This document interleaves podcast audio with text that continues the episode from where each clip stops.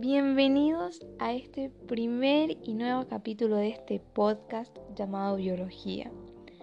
En este primer capítulo se llama Taxonomía porque es el tema central y la intención es contarlo de una forma resumida, dinámica y divertida.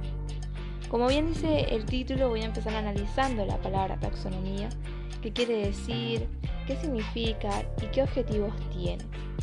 Y lo cierto es que la taxonomía es una de las ramas de la biología que clasifica a los seres vivos.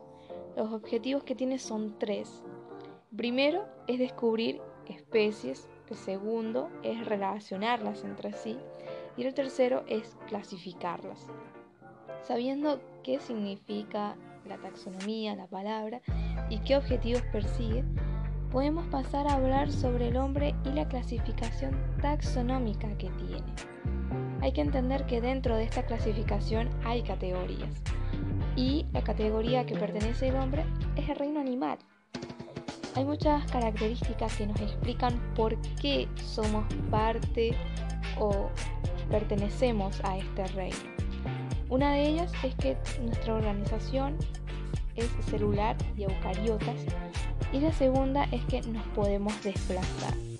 Pero no solamente el ser humano eh, pertenece al reino animal, sino también que se dice que es cordado, mamífero, primate y homínido.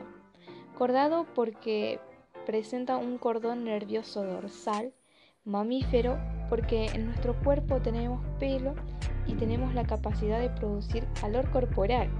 También porque nuestro sistema nervioso es sumamente completo.